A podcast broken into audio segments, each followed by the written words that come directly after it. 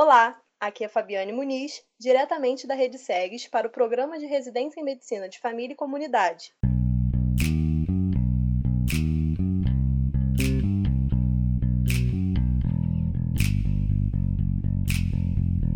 Esse é o terceiro episódio da série 10 Minutos no enfrentamento da Covid-19. O título do podcast de hoje é Redefinindo o Acesso a importância da tecnologia na geração de cuidado. E os nossos convidados são a R2 Maria Fernanda Lopes e os preceptores Ana Luísa Cury e Caio de Faria Maia, da Clínica da Família Helena Berseman Viana. Sejam bem-vindos. Para abrir a nossa roda de conversa, começo com a Ana Luísa. Ana, pode nos contar um pouco sobre a unidade escola Helena Besserman Viana? Olá, pessoal. Olá, Fabi. A nossa unidade escola Helena Besserman Viana, ela foi concebida pelas preceptorias da residência de Medicina de Família e Comunidade e da residência de Enfermagem e Saúde da Família, ambas da Secretaria Municipal de Saúde. Nós recebemos residentes das duas residências e internos de três universidades para discutirmos e aprendermos juntos sobre saúde da família e atenção primária à saúde. Nós também possuímos espaços de capacitação e de aprimoramento da equipe técnica, incluindo médicos, enfermeiros e NASF, assim como sessão conjunta de residência em medicina de família com os médicos da unidade escola. Também temos matriciamento de dermatologia e psiquiatria. Esses espaços de aprimoramento e discussão, eles formam a unidade escola, com foco em desenvolver melhorias no cuidado dos nossos pacientes da comunidade do Rio das Pedras. E esses espaços eles tiram do papel os princípios de trabalho em equipe e capacitação mútua que o SUS espera da gente como unidade escola. Caio, com relação à parte do cuidado aos pacientes, como o uso da tecnologia tem auxiliado vocês a levarem cuidado a quem precisa em tempos de distanciamento físico? Oi, Fabi. É, essa é uma excelente pergunta, né? Porque a gente levar o cuidado a quem realmente precisa é uma questão que a gente discute na atenção primária já há muito tempo, né? Que é o que a gente chama de lei dos cuidados inversos. Então, será que a gente está dando atenção a quem realmente precisa ou a gente está acabando dando mais atenção a quem também precisa, mas não necessariamente precisava tanto quanto aqueles que de repente a gente não conhece ainda, né? E a pandemia em si aumentou muito esse cenário de pessoas que precisam de um cuidado e a gente não consegue chegar nessas pessoas, né? E algumas questões foram levantadas, né, na, na nessas discussões que a gente tem tido na nossa, na nossa unidade escola. E uma das coisas que eh, começou a ser criada e começou a ser é, organizada com toda essa com todo esse cenário foi uma organização que a gente fez com os acadêmicos bolsistas antigos Suzeme né e a própria UFRJ que foi a instituição que está liderando esse cuidado dos, dos, dos, dos acadêmicos com os, com os pacientes. A gente tem feito reuniões à distância com eles para tentar entender qual seria a necessidade da nossa clínica né, nesse momento. E uma das coisas que surgiu nesse brainstorming foi exatamente a gente pensar é, nos ACS, né? O que, que será que os agentes comunitários de saúde, que são profissionais que a gente fala tanto serem os nossos olhos, ouvidos e braços na comunidade, podem fazer para diminuir essa distância, mesmo que digitalmente, para essas pessoas que precisam desse cuidado. Então surgiu a ideia de fazer um grupo chamado ACS em Foco, que nada mais é do que um grupo para dar uma escuta qualificada, né? criar um espaço de escuta qualificada, tanto com o objetivo de ouvir como tem sido adoecer, como tem sido trabalhar em época de pandemia com os ACS, né? Como ser um espaço de propositivo mesmo, de produzir alguma melhoria no sentido de levar esse cuidado até os nossos pacientes. Então, a princípio, os acessos têm gostado muito, a gente já está na nona, oitava para nona reunião com eles, e a princípio, além desse, desse, desse feedback bastante positivo, surgiu uma proposta de criação de um grupo de capacitação com as equipes à distância, né? Continuamos à distância com a FRJ e os acadêmicos bolsistas. E depois disso, a ideia é levar os, os, os ACS para o território para fazer uma teleorientação com os pacientes. Então, é a gente conseguir descobrir quem são os pacientes que estão no nosso território, que mesmo em visita domiciliar acaba que às vezes a gente não consegue conhecê-los, né? Isso foi é, tem sido um grande um grande avanço, uma grande oportunidade que a pandemia tem trazido para a gente com a, com a tecnologia. Uma outra coisa que a gente vem fazendo é a criação do nosso, do nosso perfil digital. Né? Então, a Unidade Escola tem um perfil digital agora é, no Instagram, é, a gente já tinha uma página da preceptoria no Facebook e a gente pensou em criar um canal no YouTube que já tem lá alguns vídeos separados, mas principalmente é, com relação a essa parte da pandemia, a gente criou um vídeo específico para fazer teleorientação aos pacientes como é que está funcionando o fluxo da unidade, que é uma coisa que a gente via que os pacientes não entendiam como é que estava funcionando, né? Então, como é que a gente levava essa educação até eles? Isso foi uma outra coisa que a tecnologia trouxe para a gente. E aí a gente começa a pensar nos projetos futuros, né? A princípio, o que a gente tem aqui na clínica é a ideia de criar, junto com a gerência, né? na verdade, a pedido da gerência, que eles entraram é, em contato com a gente nesses espaços que a gente tem, de uma sala de telesaúde. A gente tem alguns espaços que, por conta da, da, do remodelamento da atenção primária, estão saindo da clínica. Por exemplo, a sala de raio-x, a gente infelizmente não vai ter mais o raio-x na nossa unidade, a princípio. Então, se realmente isso se consolidar para as próximas semanas ou meses aí, a ideia é a gente montar dentro do espaço da sala de raio-x uma sala de, de telesaúde mesmo, em que as equipes possam se apropriar dessa tecnologia para fazer teleorientação, telemonitoramento, teleconsulta, inclusive. Então, tem uma, uma, uma viabilidade de, de coisas boas aí que pode ser que, que aconteça.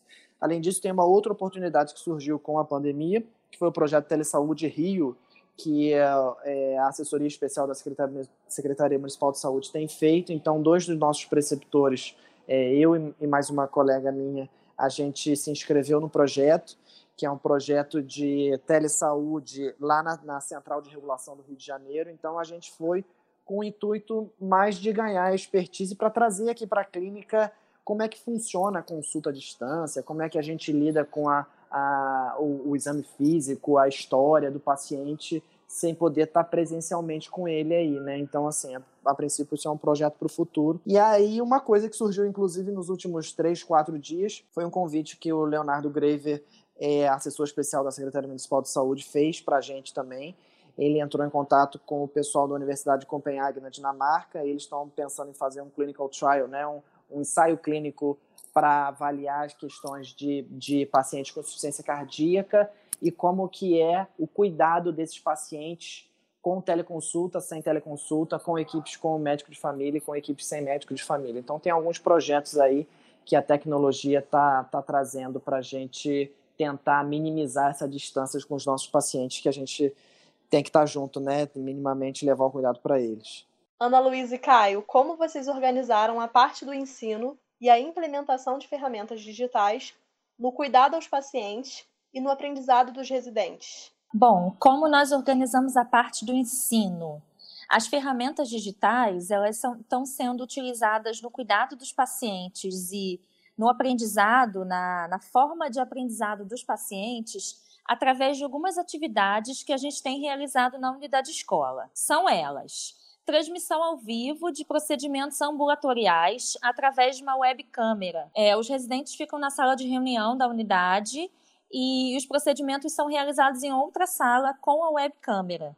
E isso aumentou o acesso aos residentes internos a esses procedimentos, já que eles não precisavam ficar todos na mesma sala, eles estavam em outro ambiente e também acompanhavam ao vivo a realização do passo a passo técnico do procedimento ambulatorial. Além disso, também é, tivemos uma oportunidade de realizar uma discussão de um caso remoto com o CAPS. Foi um caso de uma paciente vulnerável e um cuidado muito importante que posteriormente a Maria Fernanda vai falar. E essa discussão de caso, através de uma plataforma, enfim, de web, possibilitou o compartilhamento do cuidado da estratégia de saúde da família com o CAPS e aproximou a rede de atenção, mesmo em meio a esse distanciamento social causado pela pandemia do Covid-19. Caio vai falar um pouquinho mais das outras atividades.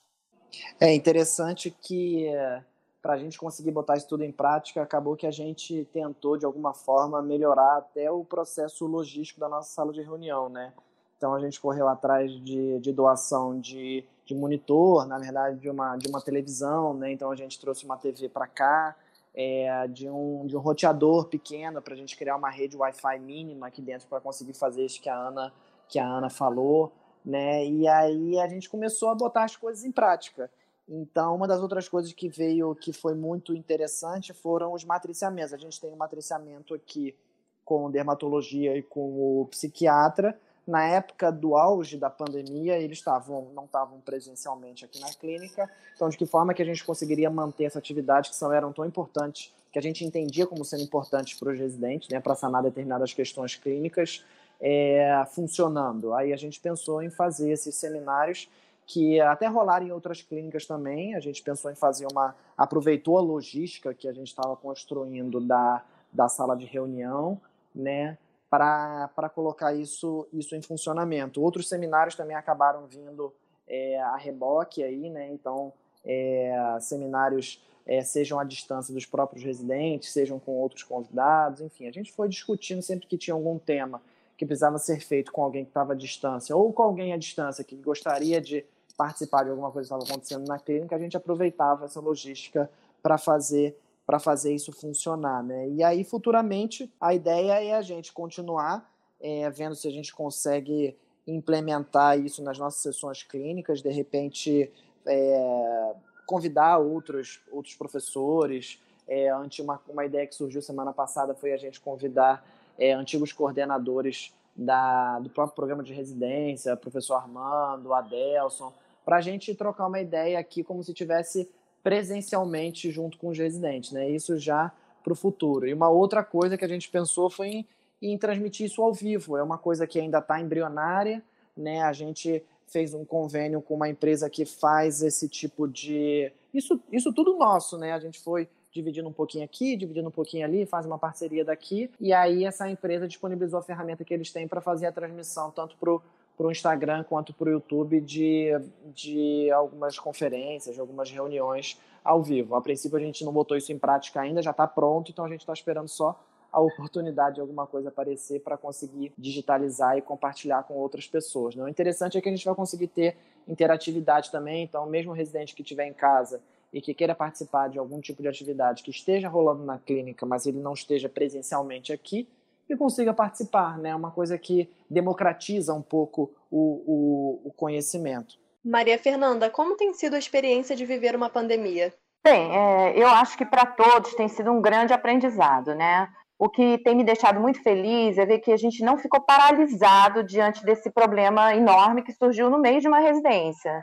A gente teve que fazer muitas mudanças, né? Nós tivemos que nos adaptar. A gente tinha um plano de estudo, de capacitação para o ano, que teve que ser redefinido, né? Os estágios, plantões fora da clínica e principalmente a forma da gente atender os nossos pacientes. Mas a gente não ficou parado. Eu acho que isso foi o mais importante, né? É, eu creio também que essas ferramentas, né, de reuniões via Zoom para discutir casos, matriciamento via Zoom e até mesmo atendimento compartilhado com outros profissionais à distância, que é uma coisa que a gente experimentou aqui na clínica, mostra que a gente tem se esforçado bastante para fazer o melhor dentro desse cenário que trouxe um acesso muito mais restrito, né?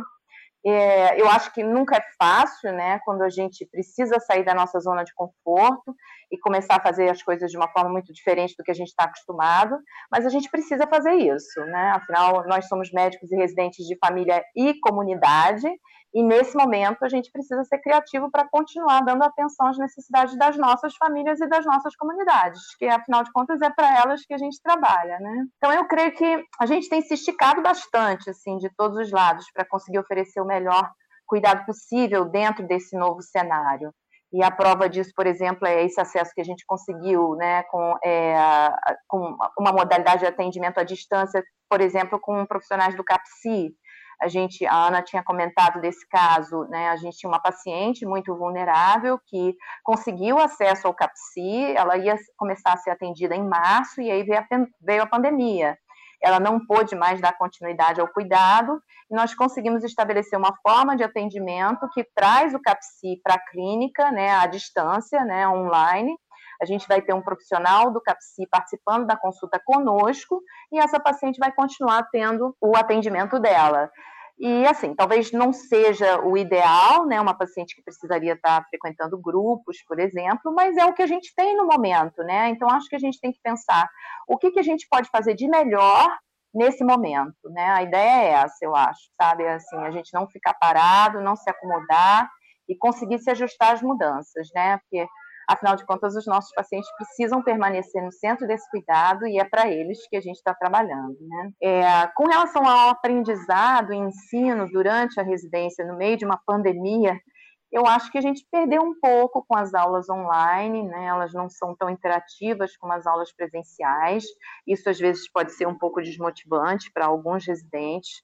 É, mas, assim, eu tenho visto é, da parte da clínica, da unidade escola, pelo menos, um esforço muito grande da gerência, dos preceptores, de é, manter um espaço reservado para as nossas sessões clínicas, para as nossas discussões de caso. Acho que isso foi uma coisa importante, né, que, que possibilitou a continuação desse aprendizado. Acho que a gente ganhou, por um lado, também experiência com essas tecnologias de acesso que a gente nem imaginava que ia usar, se a gente continuasse fazendo as coisas da mesma forma como a gente sempre fez, né? Então, apesar das desvantagens dessas aulas à distância, eu acho que a gente precisa pensar que é uma fase, né, um momento que a gente está passando, isso é o que a gente pode ter no momento, e pelo menos a gente está tendo aulas, né? Acho que o pior seria se nem aulas a gente não tivesse tendo, né? É, mas, assim, com relação às aulas, eu realmente é, vou gostar mais quando a gente puder voltar ao modo presencial, porque acho que facilita mais a discussão de temas, a gente se dividir em grupos, né? Fica mais rico é, a, a, as aulas à distância colocam essa limitação realmente. Agora a pergunta vai para vocês três. A Maria Fernanda adiantou um pouquinho, mas qual o ensinamento que a pandemia deixará? Pode começar pela Ana Luísa. É, essa pergunta é uma pergunta que a gente reflete no dia a dia, né? O que, que a pandemia do, do Covid mudou na nossa vida, no dia a dia. E eu creio que essa pandemia ela veio para desacelerar o nosso ritmo de vida, para nos mostrar que devemos valorizar aquilo que realmente importa, o amor, a família, os amigos, a saúde, e que podemos, devemos nos reinventar em busca da resiliência e do cuidado.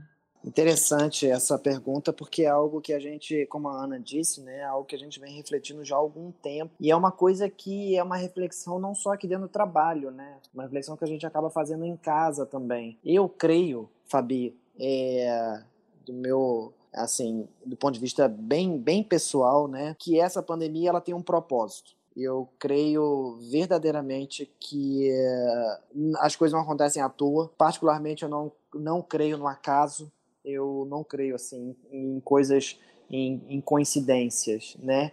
É, eu creio que esse propósito a gente ainda não consegue ter uma, uma visão ampla, porque ele ainda está em, em, processo de acontecer, mas sabendo que tem um propósito, é, eu sei que alguma coisa boa vai vir dele. Nem que seja da gente trazer à tona as nossas próprias fraquezas, as nossas próprias dificuldades, e, e transformar isso numa, num, num entendimento maior, né, do que do que a gente pode melhorar, de qual que é o nosso propósito mesmo é, de vida, seja em casa, seja como esposa, seja aqui no trabalho, enfim, qual que é o nosso propósito que às vezes a gente não estava cumprindo, às vezes a gente entra numa, numa normose, né? E aí a pandemia veio para tirar essa fina poeira do cotidiano, né? Para mostrar para a gente coisas que a gente não estava vendo e que agora a gente precisa trabalhar e, e, e, sair um pouco desse estado de, de, de, conforto, como a Fê bem colocou, né? Acho que é isso. É, é, eu acho assim que o ensinamento que fica é que a gente nunca vai estar totalmente preparado e pronto para nada, né? A gente pode tentar ser o melhor médico de família possível, mais capacitado, mais centrado nos nossos pacientes, com todo tipo de ferramenta no bolso para ser usada de forma eficaz, mas o mundo não é estático, né? E ele sempre vai trazer desafios. E a gente vai ser pego de surpresa, né? Por situações onde a gente vai ter que aprender, vai ter que mudar, vai ter que se abrir para pensar diferente, se abrir para novas formas de cuidado. E eu acho que é isso que a gente tem tentado fazer, né? Então, apesar de todo esse estresse que a pandemia trouxe, eu acho que ela deixou algo muito bom, né? Que a gente teve que romper com os nossos próprios limites. e como a Ana falou, a gente teve que se reinventar. Eu acho que essa realmente foi a melhor parte de tudo isso. Obrigada pela participação de vocês, Ana Luísa, Caio e Maria Fernanda. Muito obrigada, gente, pela oportunidade de participar desse espaço aqui de discussão. Obrigada, gente. Agradeço aí a participação. Peço desculpas aí pelos barulhinhos do fundo, nossos pacientes, crianças aí gritando para lá e para cá. A gente está aqui dentro da unidade, mas foi um prazer estar com vocês. Muito obrigada. Tem nada melhor do que a gente se reinventar o tempo todo, né? Até gravar podcast no meio da clínica, no meio do dia a dia, a gente tenta fazer para discutir um pouquinho da nossa vida, né? Obrigado, gente. Obrigado, Fabi. Foi um prazer enorme, viu? Até a próxima. E para quem está nos ouvindo, não esqueça de nos acompanhar nas redes sociais para ficar por dentro de todo o conteúdo que estamos produzindo. Tchau, tchau, até a próxima!